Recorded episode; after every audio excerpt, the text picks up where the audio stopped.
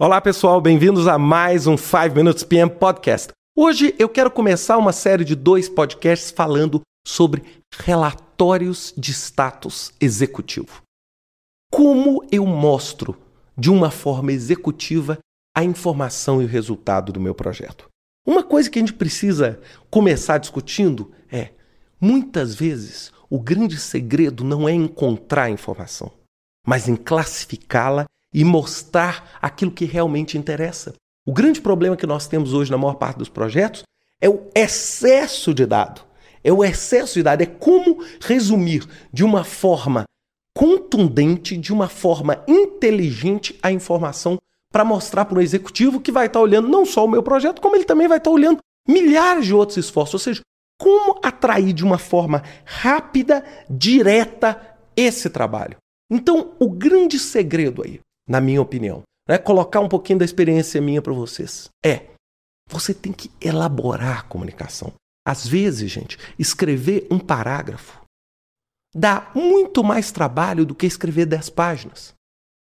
Porque às vezes, naquele parágrafo, você tem que condensar de uma forma inteligente a informação. Então é muitas vezes mais difícil você conseguir condensar sua informação em três linhas do que colocar 30 páginas de relatório. Esse é o grande desafio e principalmente porque, porque a maior parte das pessoas que gerenciam projetos, apesar disso estar mudando, são pessoas com um viés muito técnico. São viés de engenharia, como eu, por exemplo, um viés de tecnologia. E a gente acha que essas coisas de comunicação, essas coisas de liderança são menos importantes. E aí a gente acaba pecando, entregando um relatório tosco, um relatório feio, um relatório pobre e normalmente nós não conseguimos mostrar a realidade dos nossos fatos, nós não conseguimos justificar decisões, apontar os verdadeiros riscos. Por quê? Porque a gente não consegue mostrar de uma forma concisa. E eu, pessoalmente, aqui também, de novo, a minha opinião, eu não sou a favor de, ah, o relatório tem que ter meia página. Tem... Não, ele tem que ter a quantidade de páginas ou a quantidade de informações que seja relevante para que a pessoa lê. Eu, pessoalmente, gosto de pouca informação por folha com mais folhas. É, isso não significa que eu gosto de mais informação. Eu gosto de uma informação que flui. Eu gosto de um processo de comunicação claro. Outra tendência enorme, o visual. O visual significa gráfico. O visual significa indicadores visuais, vermelho, amarelo, verde. Se você consegue codificar bem, você acelera a percepção. Você acelera o entendimento da pessoa com relação a esse relatório. Então eu vou colocar para vocês a maior parte dos relatórios executivos que eu preparo são relatórios que ficam entre 6 e 10 páginas. E eu vou dizer, para um projeto grande, 6 a 10 páginas tá ótimo. Tem muita gente que fala que tem que ter uma página. Eu, para mim, acho bobagem. Desde que você coloque páginas visuais com a informação, cuide bem dos gráficos. Coloque os gráficos com a informação correta. No podcast da semana que vem eu vou dar as dicas, eu vou dar os tópicos que devem ser cobertos no relatório de status. E outra coisa, tudo que você coloca, você tem que ter um subsídio para justificar.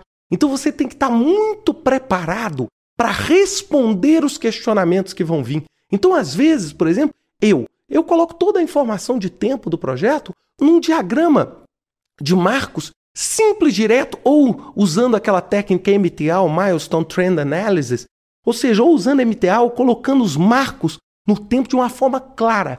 E qualquer questionamento a respeito de um marco, eu consigo fazer um drill down, consigo descer e mostrar as 180 mil linhas do meu projeto. Agora não tem sentido, eu tenho que ser rápido, eu tenho que ser ágil. Então, cada informação você vai colocar ali numa página, uma página clara, uma página limpa, gráficos e sempre respeitando o mesmo padrão visual.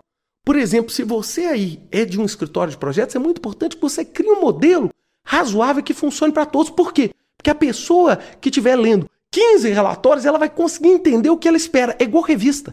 Já observaram? É uma das revistas que eu tenho a maior admiração e gosto muito é a revista The Economist. E a revista The Economist é super interessante porque porque ela é codificada. Você vai lendo, você já sabe o que você vai esperar na próxima página. E a partir do momento que você vai lendo, é, ao longo de anos, você já começa a entender o estilo com isso. você conclui de uma forma muito mais rápida e lê de uma forma mais rápida.